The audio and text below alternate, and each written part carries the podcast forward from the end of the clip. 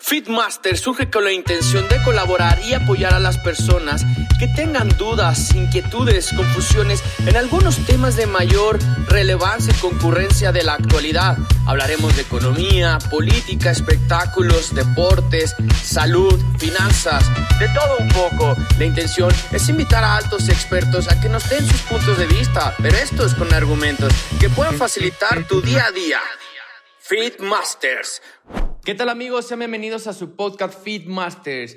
El día de hoy me congratulo y me siento muy contento ya que estamos grabando nuestro episodio número 19. ¿Quién iba a pensar que íbamos a tener tantos podcasts al inicio del año? También quisiera felicitar a todos nuestros oyentes ya que la semana pasada revisando nuestras métricas y estadísticas nos hemos percatado de que tenemos presencia en más de seis países. ¿Cómo ven? Eso ni siquiera nosotros lo imaginamos.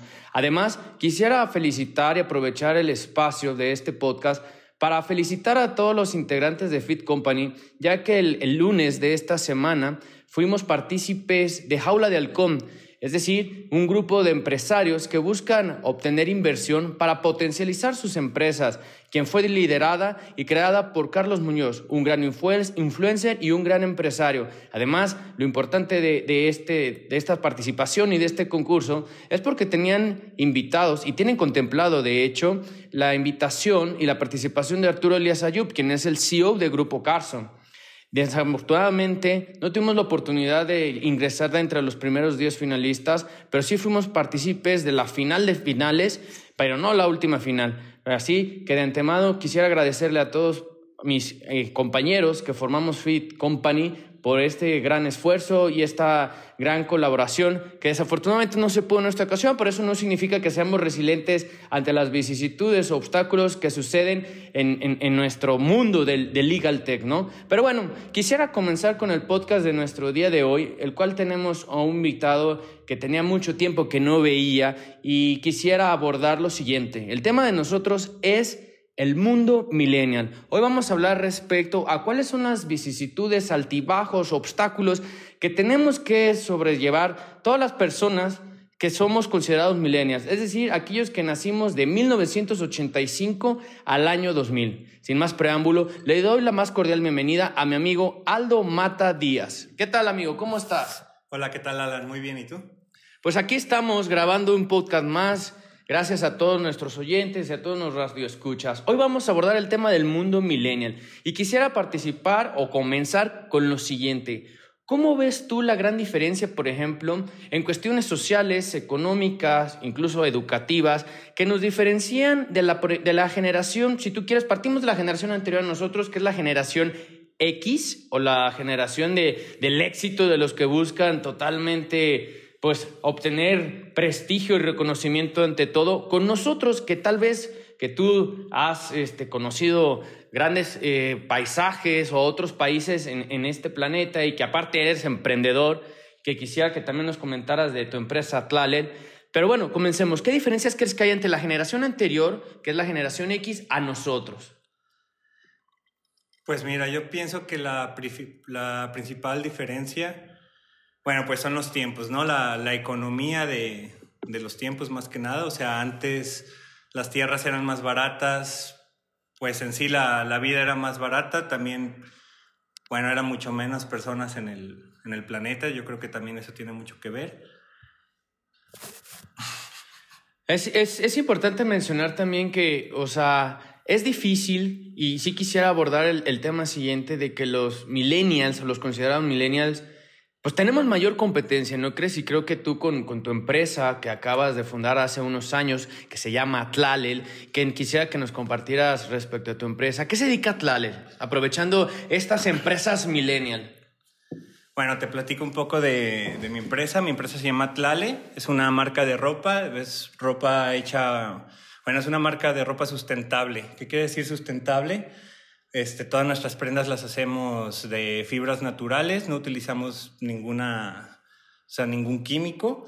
También es moda ética, lo que significa que pagamos un precio justo a, la, a las personas que trabajan con nuestra marca, nuestros colaboradores. Si se fijan, podemos abordar que de incluso desde el sistema de organización empresarial, pues sí hay una cuestión muy diferente entre una empresa millennial o una empresa tradicional o una empresa de la generación X, ya que si nos damos cuenta, las empresas tradicionales lo que buscaban era una labor de una jornada de ocho horas, en la cual hubiera un pago, hubiera una subordinación directa, en el cual si no terminabas tu labor, pues te quedabas este, hacer horas extras. Y por ejemplo, a lo que tú nos comentas con, con, tu emprendedurismo eh, o con tu, lanzamiento de empresa, ¿tú también manejas este tipo de cuestionamientos o son diferentes? ¿Cómo te manejas tú con tus empleados? Sí, es diferente. Mira, bueno, yo al principio cuando yo terminé la universidad tuve la oportunidad de, trabajar en hotelería. Yo estuve trabajando en, restaurantes, hoteles, después entré a trabajar en, cruceros. Me, gustó mucho, es algo que agradezco mucho, fue una gran experiencia de vida porque conocí mucho, pero yo siempre tuve una inconformidad y fue realmente eso, ¿no? Que las grandes empresas siempre, o sea, realmente no se concientizan mucho en sus empleados, o sea, solo están viendo lo que pueden sacar de provecho, pero realmente no es como que busquen el beneficio de sus empleados. Horas extras, no pagadas, especialmente aquí en México, que es lo que te dicen, eh, te tienes que poner la camiseta, si trabajas horas extras es porque estás comprometido con la empresa. ¿Y qué es lo que te dicen? O sea, si tú no trabajas, si tú no nos das más de tu tiempo sin que te lo paguemos, quiere decir que no estés comprometido con la empresa. Entonces es algo que, bueno, yo siempre estuve muy inconforme, muy inconforme con eso. Después me fui yo a trabajar un tiempo a Australia en Australia descubrí que es muy diferente como todo ese tema sobre las jornadas laborales. Y yo cuando regresé a México, pues ya tenía otra idea. Yo quería hacer algo parecido, hacer una, una empresa donde la gente tenga... ¿Valor? Podría ser como un valor de equipo, de esfuerzo y no tanto como ver al sujeto de que trabaje para ti para una obtención de más capital. Claro que sí. Sí, o sea, que tenga, o sea, darle el, valor a las personas tanto por su trabajo, valorar también su tiempo, o sea, saber que, o sea, es bueno trabajar, pero también todas las personas tenemos derecho a pasar tiempo con nuestra familia, con, con nuestros seres queridos, a, a disfrutar, a, a hacer nuestros hobbies, independientemente de cuál sea. El objetivo principalmente de este podcast, y sí lo quisiera compartir, Aldo, que aparte de, ser este participador, participante de hoy de Fitmaster, también es amigo mío desde hace muchos años. Y fue por eso que lo invité, porque él ha obtenido, ha obtenido pues la oportunidad de, ver el mundo con otros ojos, ¿no? Si bien es cierto, es importante que una de las características del, del, mundo millennial es viajar, es salir más allá de esas fronteras, saber cómo es un amanecer en otro país, mirar las nubes, convivir con otras personas, saber cómo puedes hablar o cómo se escucha tu voz cuando estás en comunicación con alguien de habla inglesa, que hable que alguien francés, italiano, portugués o incluso el mismo inglés pero con acentos diferentes ya sea en Inglaterra, ya sea en Europa del Este, en, en, Europa Occidental o incluso en Oceanía donde él estaba, ¿no? En Australia como él menciona. Y por ejemplo, yo sí quisiera partir, partir, partir de lo siguiente, o sea, la, la, la, premisa perdón, que, que, que, hoy nos atiende a la gran mayoría de los que formamos parte de los millennials es que ellos mencionan hoy día que para obtener una casa, una habitación, un vehículo, incluso para obtener un posgrado, digo, porque la licenciatura, la gran mayoría de nosotros, salvo el 5% de la, de, la población de los millennials, pues nos ayudó nuestros padres y muy agradecidos estamos, ¿no? Pero para aquellos que nos queremos superar, las maestrías tienen un alto costo, eh, todo se hace en línea y también es muy costosa. Entonces, Amigo, yo quisiera que, con tu experiencia que tú tuviste en toda esta década, en, la década ahora sí que de la transformación digital y, y, al inicio de esta, donde ahora sí la inteligencia artificial va a ser el pan de cada día, ¿Cómo viviste y cómo asimilaste toda esa interacción con, con gente de tu edad? O sea, ¿qué diferencia hay, por ejemplo, la, la forma en que ve la, vida un español, un italiano, un inglés, incluso un estadounidense, un canadiense, un australiano? O sea, ¿qué nos distingue y qué nos, nos hace iguales en ese sentido? Bueno, yo de las experiencias que me ha tocado vivir y de la gente que me ha tocado conocer durante mis viajes, una gran diferencia que, que he notado es que general en especial la gente de, de Europa, es gente que tiene como otra idea de la vida totalmente. O sea, yo en Australia conocí a gente de Italia, de España, que a sus 20 años ellos ya habían decidido salirse del país, irse a trabajar.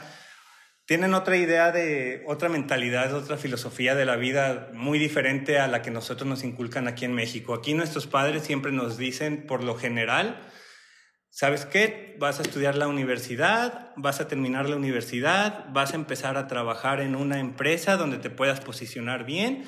En esa empresa tú vas a crecer y, y si bien te va, no sé, ya cuando lleves 15 años trabajando en esa empresa, tú ya vas a tener un buen sueldo y vas a poder comprarte una casa.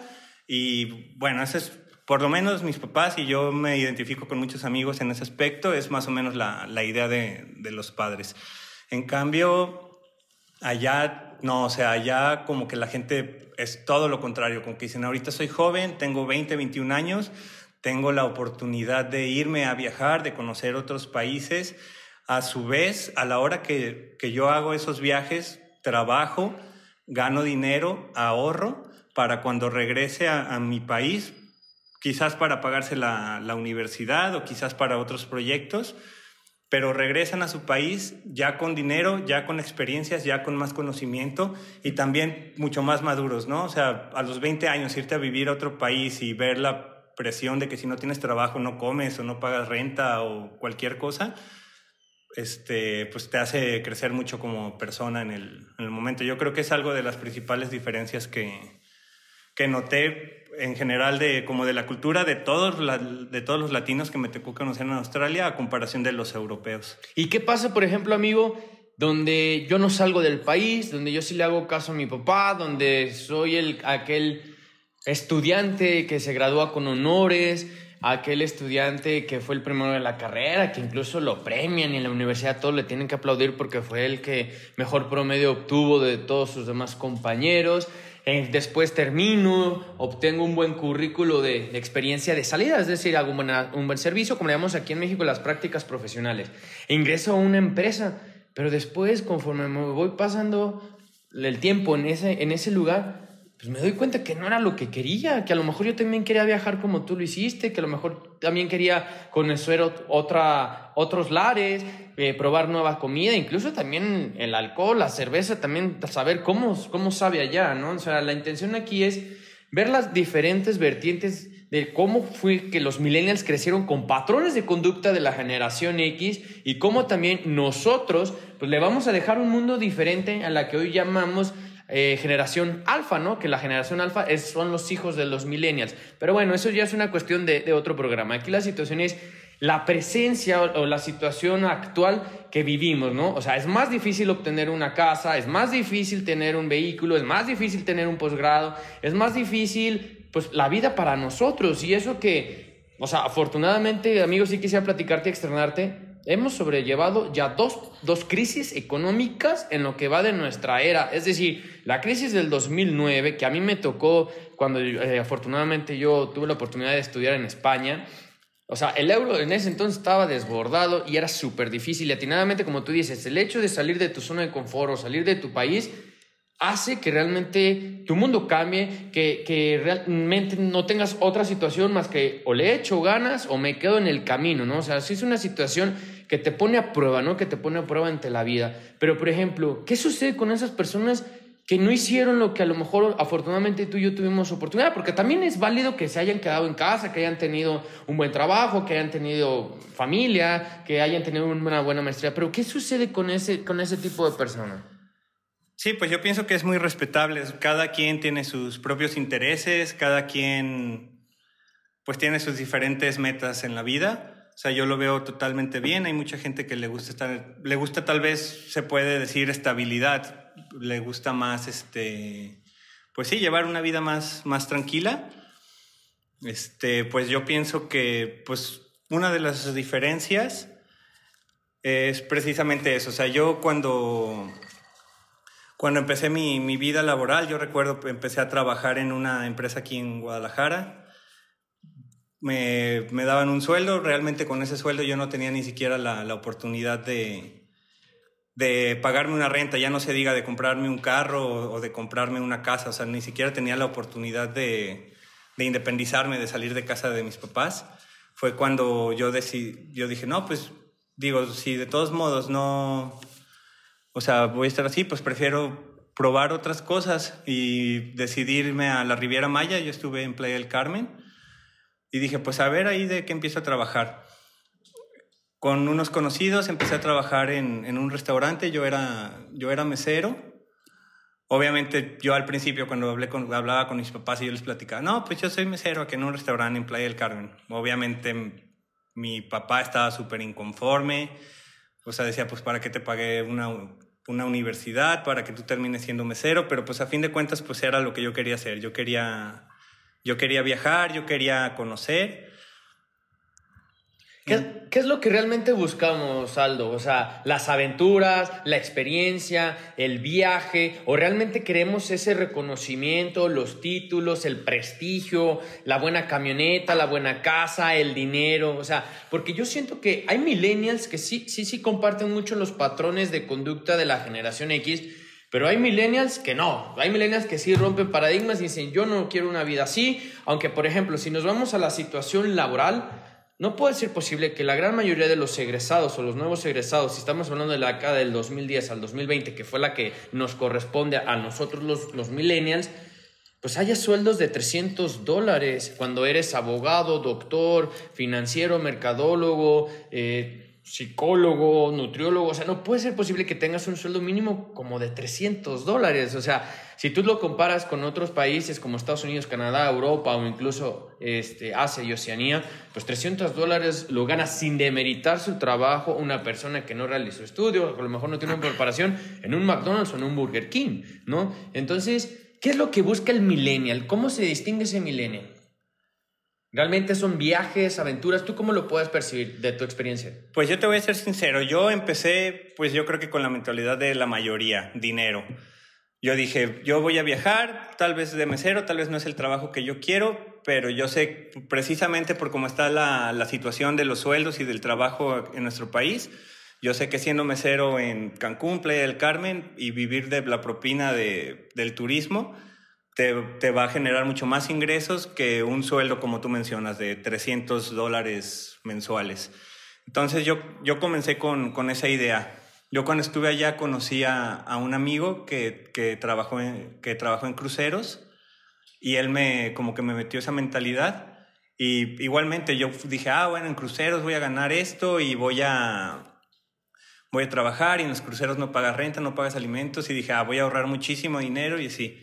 Y yo creo que el crucero fue como la, la etapa que cambió mi vida, o sea, porque de estar ahí pensando en el dinero, cuando empecé a viajar, cuando empecé a conocer tantos lugares, empecé a descubrir que el dinero no era tan importante, ¿sabes?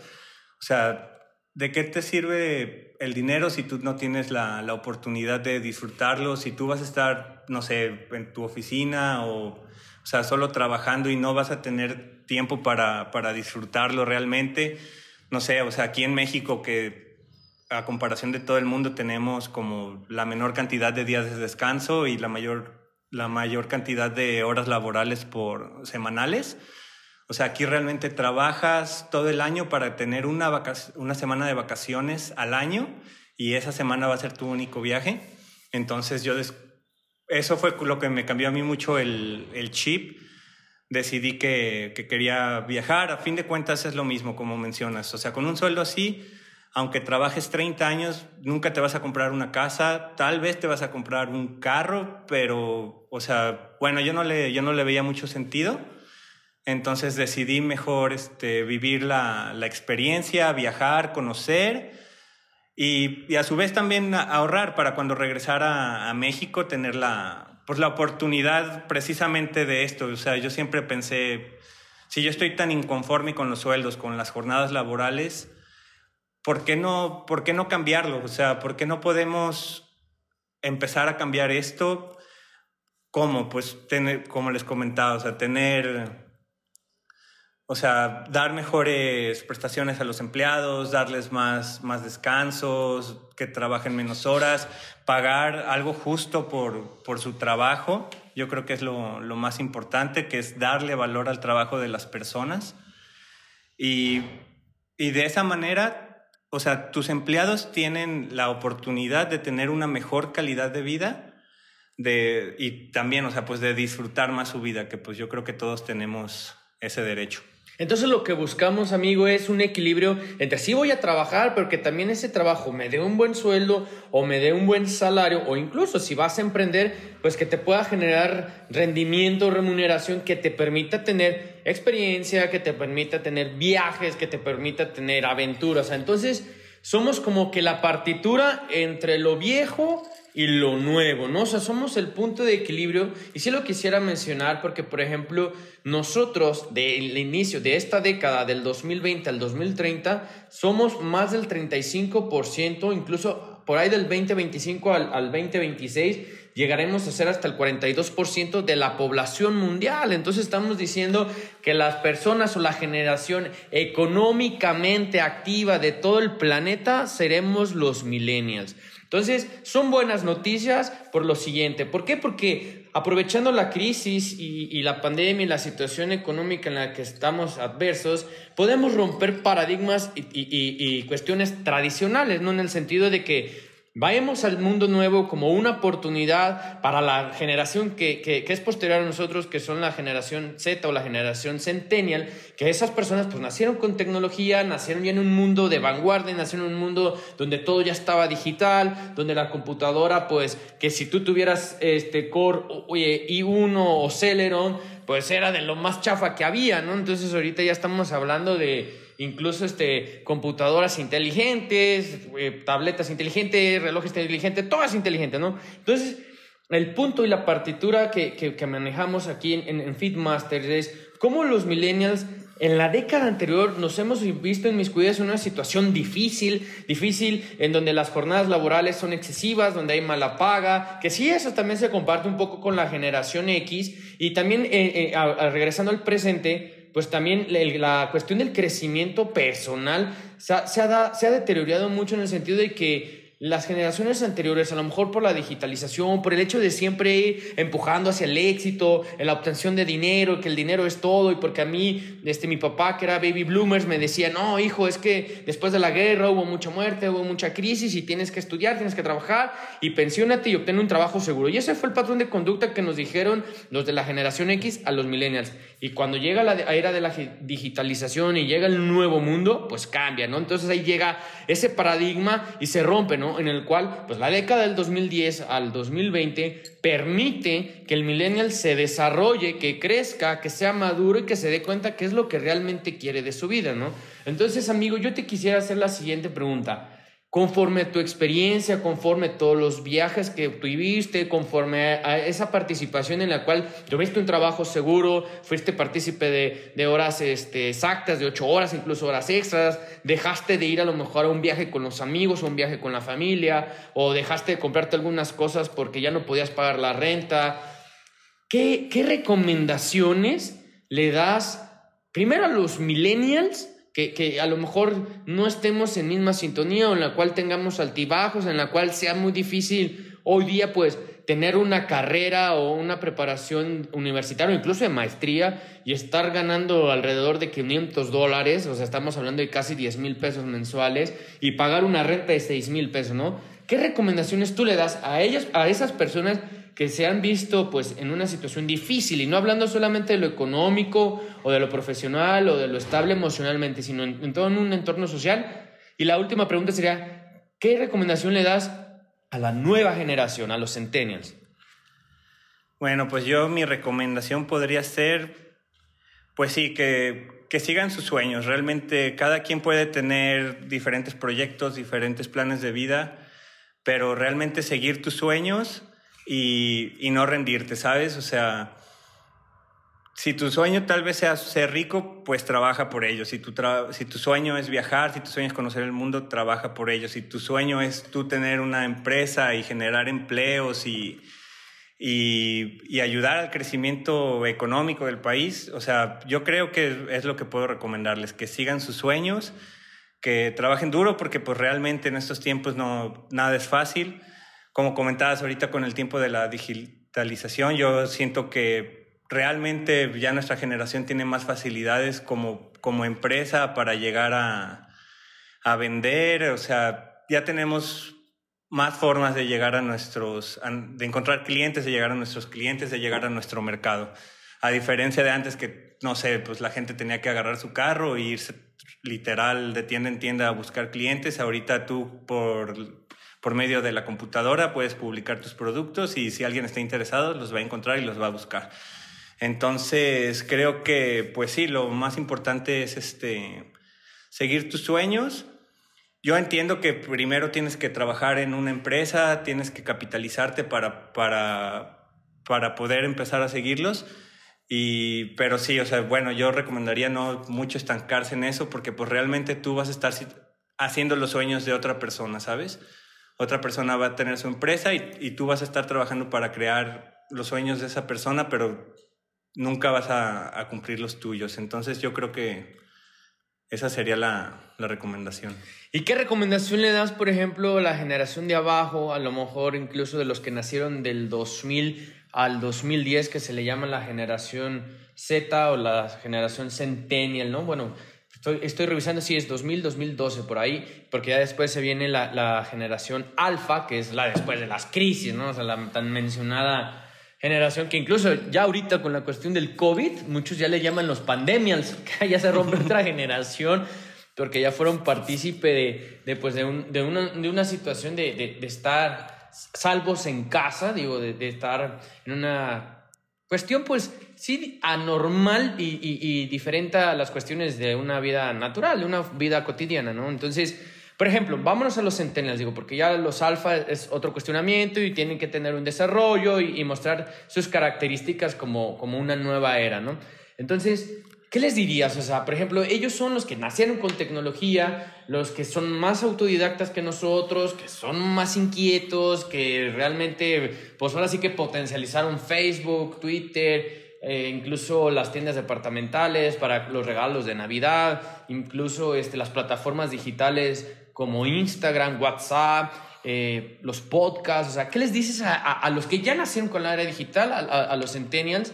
Que a lo mejor ellos dicen, no, pues es que yo sí voy a cumplir por mis sueños porque ya está en mi sangre y yo realmente a mi papá ni lo voy a escuchar porque yo no quiero un trabajo seguro y porque yo voy a hacer mis propios sueños y si no tengo que vivir mis propios sueños, pues ellos son de la mentalidad de generar sus propios huertos, de generar su propia comida, de generar sus propios recursos, tanto financieros, económicos, profesionales, de todo tipo. Pero, sin embargo, pues tiene que tener una formación que el pasado también la da y ese pasado pues la podemos encaminar o mostrar nosotros los millennials. ¿Cuál sería esa recomendación, amigo?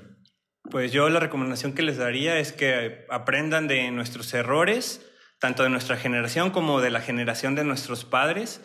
O sea, aprovechar toda la tecnología, pero principalmente fijarse en lo más esencial. ¿Qué, qué es lo más esencial? Pues todos los recursos naturales que, que el planeta nos da.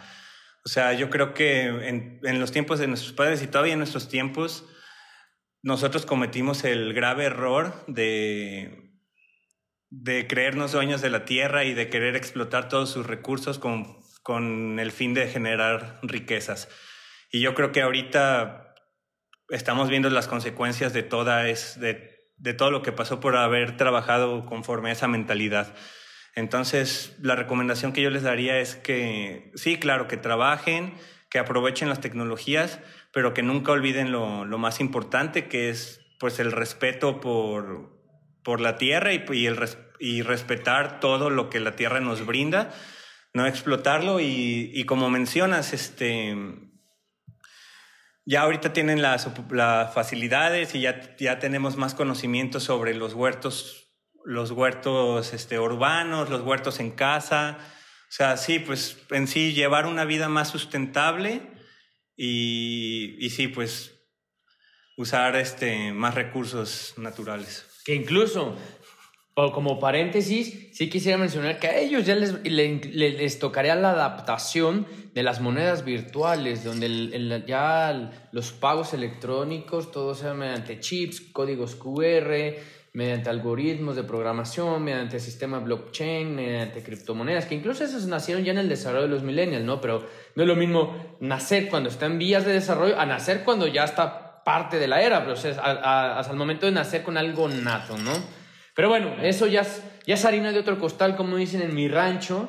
Y quisiera así, por último, agradecerle a mi gran amigo Aldo Mata por la colaboración del día de hoy, por su excelente participación. Creo que a todos nos sirvió su experiencia, compartir sus vivencias, sus aventuras, también sus conocimientos, digo, porque no es fácil en el camino en el que nos encontramos por la gran mayoría de, de los millennials. Y bueno, tenemos un reto muy importante que es primero ser precursores para superar esta crisis sanitaria y por, por ende y por lo sucesivo la crisis del COVID-19, ¿no? Que al fin y al cabo la vamos a superar, ¿no? Y que lo único que nos va a quedar va a ser la experiencia y la vivencia, como dice mi buen amigo, de cumplir nuestros sueños, de cumplir nuestras metas y de llegar, pues a donde nosotros queramos hacerlo, pero siempre y cuando que seamos conscientes y felices. Amigo, muchísimas gracias, la verdad que estuviste aquí por tu tiempo, por tu participación y porque grabamos el programa Sana Distancia.